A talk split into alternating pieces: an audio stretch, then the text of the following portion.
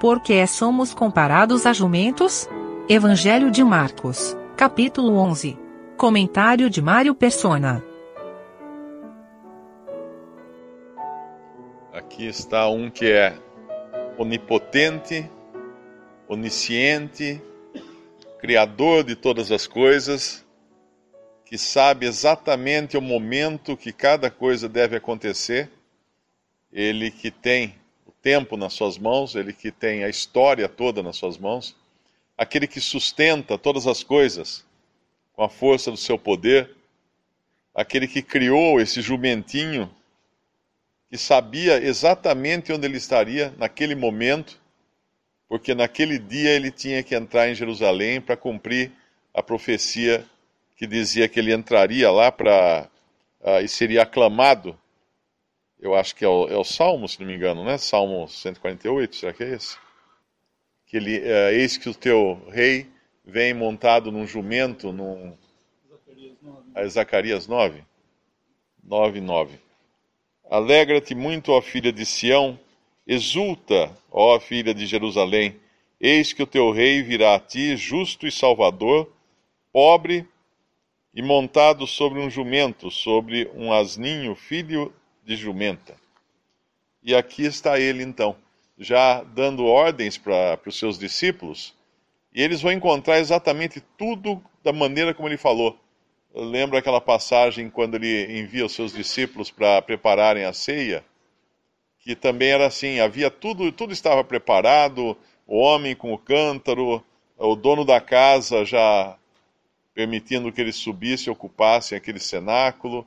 E aqui o, ninguém vai, vai colocar imposição uh, ou oposição a ele, aos discípulos pedirem esse, esse jumentinho.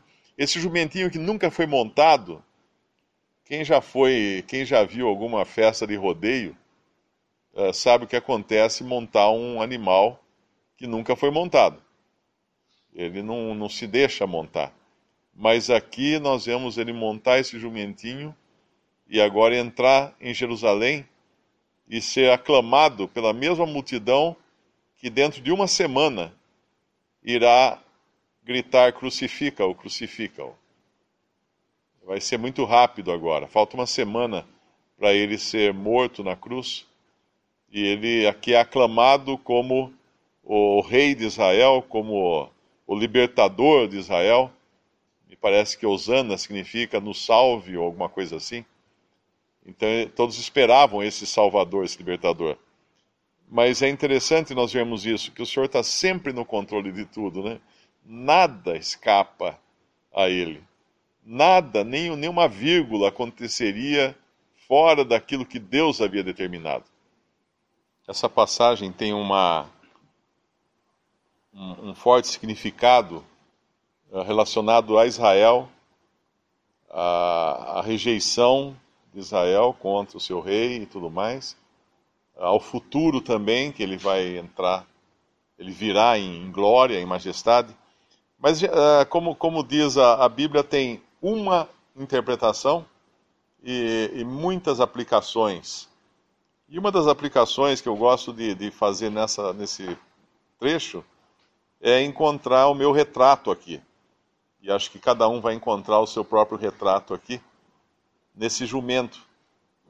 Teimosos como nós somos, como jumentos, amarrados, presos, incapazes de, de sair entre dois caminhos, ou seja, sem saber exatamente qual direção seguir, não é? Não sabe se vai para a esquerda, se vai para a direita, e fora da, fora da porta, da porta de Jerusalém, que era o lugar de adoração.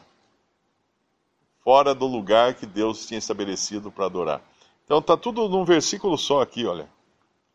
Versículo 4. E foram e encontraram o jumentinho preso, fora da porta, entre os dois caminhos e o soltaram. E que missão, como o irmão falou, que por que, que ele teria mandado dois aqui, né? E o senhor, do seu ministério, ele mandou de dois em dois os discípulos também, antes, para levar as boas novas do Evangelho.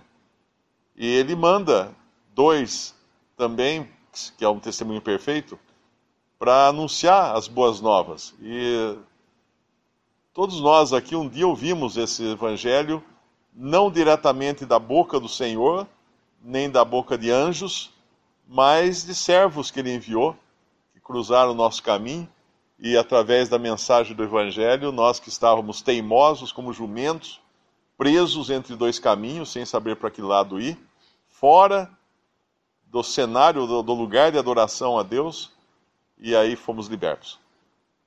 Mas eu estava falando também da, da relação que tem com Israel, esse, esse trecho, isso obviamente porque ele é o rei que virá para Israel, mas nesse momento ele não vem como o rei, o rei que irá dominar sobre Israel. Uh, mesmo porque a própria, a própria mensagem do jumento, do jumentinho, do filhote de, de jumenta, já passa um recado aqui. Porque os reis de Israel andavam de mulas. No Antigo Testamento, nós vemos eles não usavam cavalos, o, uh, Deus proibiu que se criassem cavalos, multiplicassem cavalos. Isso está na lei, lá no Antigo Testamento, no, em Deuteronômio. Uh, eles, portanto, não eram para ter cavalos, porque o cavalo é, é, o mais, é o que corre mais, é o mais veloz, é o mais capaz nas batalhas, e Deus queria que eles confiassem em Deus e não em cavalos. Uns confiam em carros, outros em cavalos, mas nós confiamos uh, no Senhor dos Exércitos, fala lá no Antigo Testamento. Então eles não podiam multiplicar cavalos. Salomão multiplicou cavalos depois, as cavalariças de Salomão ficaram famosas, mas isso contrariamente ao que Deus tinha estabelecido. Então os reis e até os profetas também andavam, cavalgavam mulas. E aqui não, aqui é um animalzinho pequenininho que ele vai cavalgar. É um que a pessoa quando monta fica com os pés quase arrastando no chão porque ele vinha como pobre, que fala na, na profecia. Ele vinha como pobre, montado num jumento, o filho de uma jumenta. E ele não vai encontrar em Israel aquilo que ele buscava. É interessante que ele entra no templo e olha em volta e sai. O templo era o lugar que Deus tinha estabelecido, mas o modo como estava esse templo obviamente, estava completamente fora da, uh, da, da, dos desígnios, dos desejos de Deus. E por isso ele vai fazer uma rapa aqui no templo, no, na continuação do capítulo, e expulsar os que, os que vendiam dentro do templo. Ele já fez isso no capítulo 2 de João, no início do seu ministério. E ele vai fazer isso no fim do seu ministério na terra. É significativo isso que por duas vezes ele expulsa os, os mercenários, os vendedores de dentro da casa de Deus. Uma no começo do ministério, outra no final do seu ministério, porque eles voltaram lá. Eles voltaram lá, eles não levaram em consideração que o dono da casa estava ali e voltaram lá. Ah, agora, e, ele, quando sai, então ele volta para Betânia, e era o lugar onde ele descansava. Nós vemos que, que o Senhor não ficava em Jerusalém, ele ficava em Betânia quando ele ia a Jerusalém. Ele ficava provavelmente na casa de, de Lázaro, uh, Maria e Marta, que era o lugar que ele encontrava descanso. Betânia eu acho que é casa das tâmaras, se não me engano, não é? Alguma coisa assim. O nome significa casa de tâmaras. Uh, e quando ele sai no dia seguinte, com fome, ele vê uma figueira que tinha folhas, mas não tinha frutos.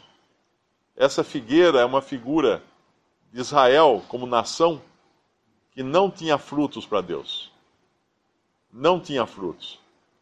E porque não tinha frutos, ele é o único milagre que Cristo faz para matar, para destruir. Todos os outros são para dar vida, para curar, para fazer algum benefício, para alimentar. Aqui ele faz um milagre que é para matar. Ele faz a figueira secar. Até as raízes, fala. Por quê? Porque ela não tinha fruto. Israel não tinha fruto e hoje Israel está seco. Quem buscar fruto em Israel hoje vai, não vai encontrar nada, vai encontrar um pau seco até as raízes. E é, é, é, é, uma, é um absurdo, nós vemos hoje na cristandade, existe um movimento hoje, muitos cristãos estão voltando a uma forma de judaísmo, uh, um judaísmo cristão. Adotam o Novo Testamento, porém se vestem como se fossem judeus, usam aqueles, aqueles utensílios judeus, é candelabro, é, é um, aquele chifre que parece uma corneta, é, são as, os rituais, aquele, aqueles panos todos paramentados, e, e fazem tudo isso. É, constrói templo, vai buscar pedra em Israel para construir templo na, no Brasil, em São Paulo. Então fazem, fazem coisas assim, um absurdo. Uh, uh, Israel está seco. Não tem nada lá. Não tem nada. Vai voltar a frutificar quando Cristo vier. Mas ele vai fazer isso, não vai ser mais iniciativa de Israel. E antes que aconteça isso, um remanescente durante a grande tribulação vai adquirir um grande conhecimento da palavra de Deus.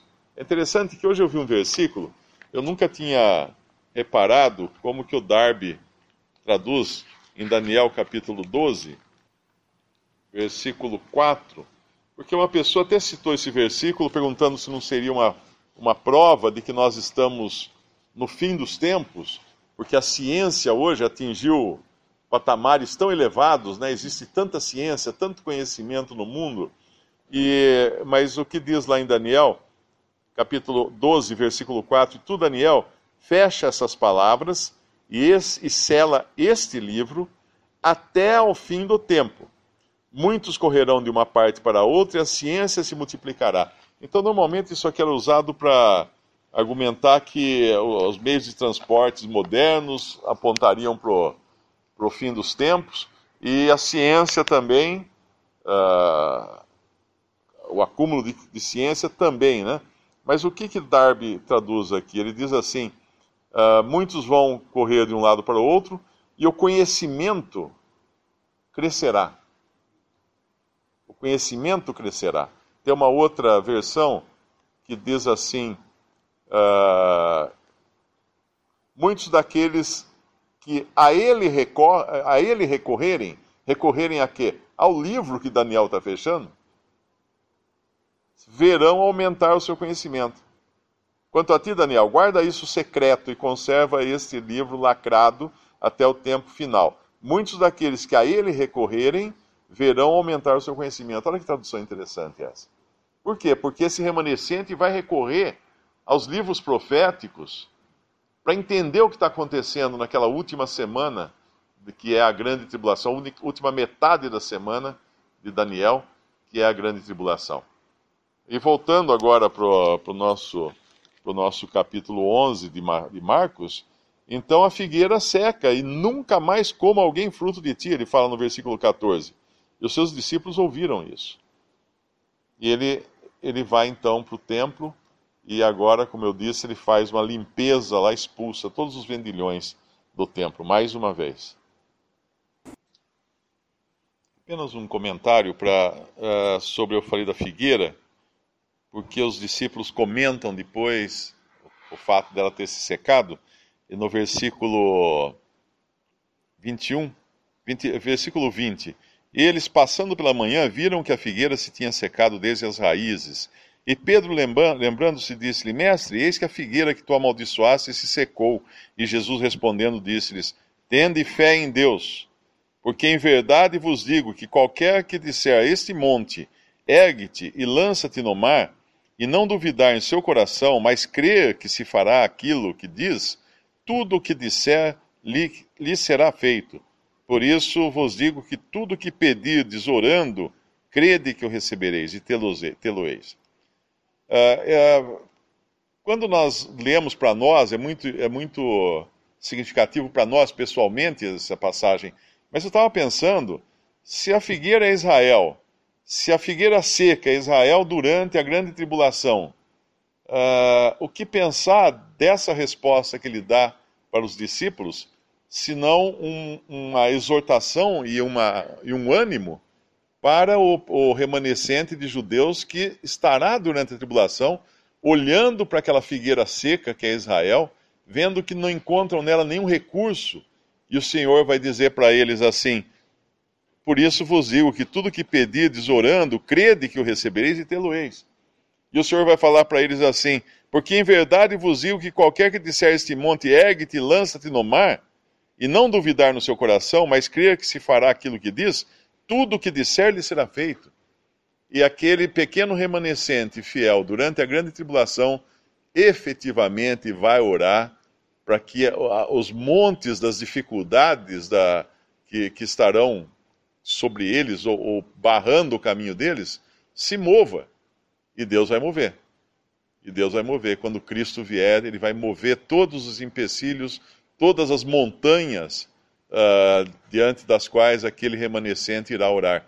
Então faz muito sentido quando nós integramos a, a coisa toda relacionada a Israel e lembrando sempre que esses discípulos aqui, eles não são igreja. Eles estão aqui como uma figura do remanescente que vai se converter durante os tempos de tribulação, na última semana do capítulo 9 da profecia de Daniel.